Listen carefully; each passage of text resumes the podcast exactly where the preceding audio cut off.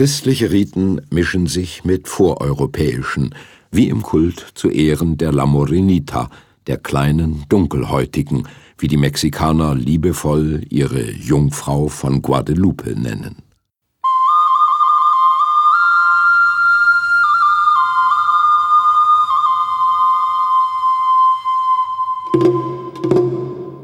Auf einem Hügel nahe der alten Hauptstadt Tenochtitlan verehren die Azteken seit Jahrhunderten die Erdengöttin Tonantzin.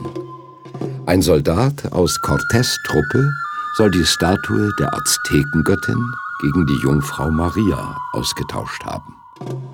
1531 erschien Maria einem getauften Azteken. Wanzin, Wantiegozin, Mashikmati, Mahuel Yuhe, Inbol Yuliu, Nushokoyo, Kanehuatl.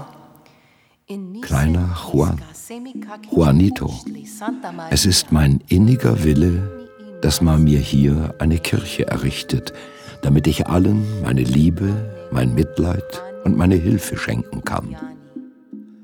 Juan soll dem Bischof vom göttlichen Hügel Blumen bringen. Doch als Juan sie zeigen will, sind sie verwandelt in ein Tuch mit dem Bildnis der heiligen Maria. An diesem Tag, dem 12. Dezember, entsteht der Mythos von der Jungfrau von Guadeloupe. Fast eine Million Indigene sollen daraufhin zum christlichen Glauben übergetreten sein und sich in der Folge mit den Spaniern vermischt haben. Das sagenumwobene Tuch wird heute in einem Vorort von Mexiko-Stadt in der Basilika von Guadalupe gezeigt, an jenem Ort, wo dem Azteken Juan die heilige Jungfrau erschien.